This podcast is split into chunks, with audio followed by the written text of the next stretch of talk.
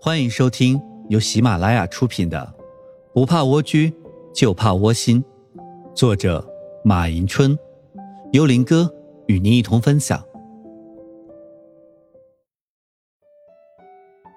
从本集开始，我们将会进入本书的第四个章节：正视生活，摆脱奴命。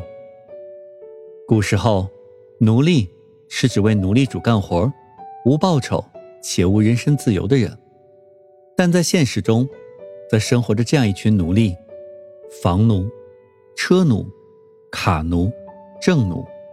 他们孜孜不倦地追求着自己渴望得到的物质，用明天的钱做今天的事，最终沦为物质的奴隶。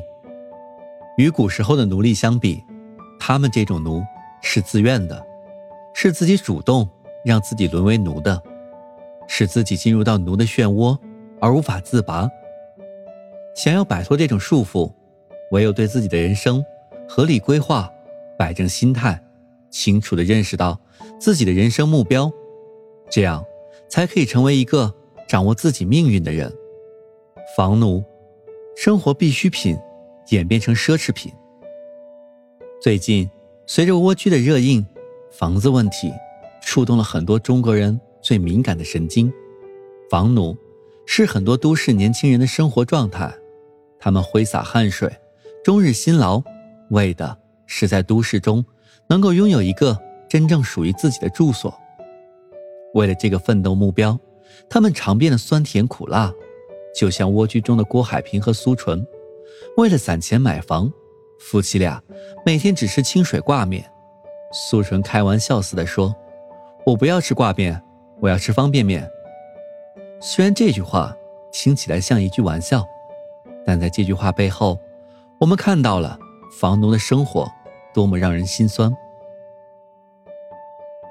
郑智化有一首《蜗牛的家》，歌词是这样的：密密麻麻的高楼大厦找不到我的家，在人来人往的拥挤街道浪迹天涯，我身上背着重重的壳，努力往上爬，却永永远远。跟不上飞涨的房价，给我一个小小的家，蜗牛的家，能遮风挡雨的地方，不必太大。给我一个小小的家，蜗牛的家，一个属于自己的温暖的蜗牛的家。看了这段歌词，你是否感觉到这是在说自己呢？我想，也许很多人都会有同感。诚然，房价。一直处于居高不下的状态，而且呈现出稳步增长的状态。从原来的四五千元一平方，到后来的七八千元一平方，再到现在几万元一平方。当前，如果你想买一套房子，更确切的说，想买一套孩子和你都能居住的房子，如果没有一百万元，是很难买得上的。所以，一部分人，尤其是八零后的人，提起房子。都会恨得谈房色变。当然，对于很多买不起房或者买房困难的人来说，这更是一种真实的写照。可见，房地产价格的快速上涨已经成为我国经济运行中的突出问题，也成为影响整个国民经济持续、快速、健康发展的一个不稳定因素。试看，在从前的社会中，房子对很多人来说。是一种生活的必需品，根本不需要耗费很大的人力、物力和财力就可以得到的。更简单的说，这是每个生存在这个世界上的人必须拥有的。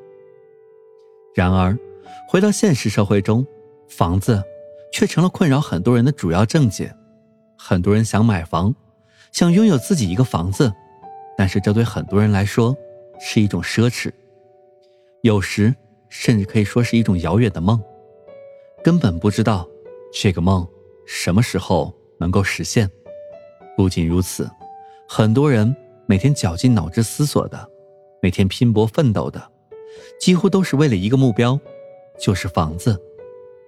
可见，房子已经由最初人们的生活必需品，演变成了生活中的奢侈品，已经成了中国大众普遍的一块心病。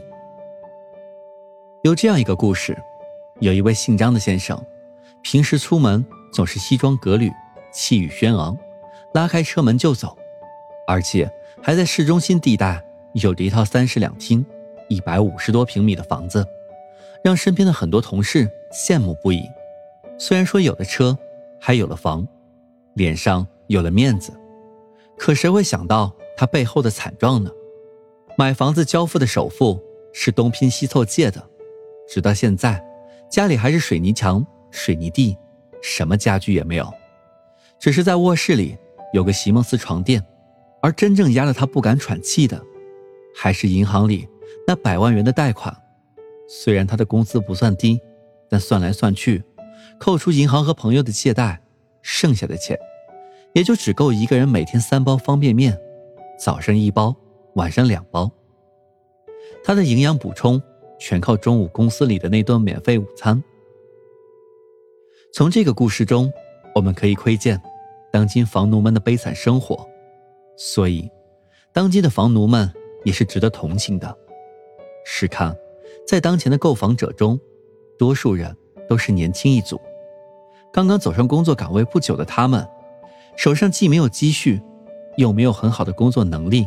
可以挣到高额的工资，所以买房首付的钱对他们来说根本无法拿出来。但是看着房价一年年上涨的速度，而且身边人还不断的说房价稳升不降，现在不买，以后就更买不起了。因此，他们对房子的问题更加着急。在这种情况之下，怎么办呢？唯一能够帮助他们的。就是自己的父母，为此，父母帮助他们付上了首付，就此，这些年轻人也就加入了当今的流行群体——啃老族。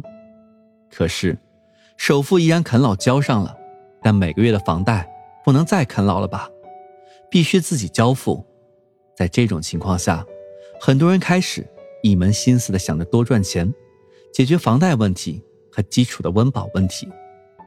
而且有的人，在这个过程中，还时不时的会产生一种恐慌心理，害怕房价下跌，并且在平时的言谈举止中，他们会站到支持房价涨上去的行列中去，因为房价跌，也就意味着上一代的辛苦钱算是花冤枉了。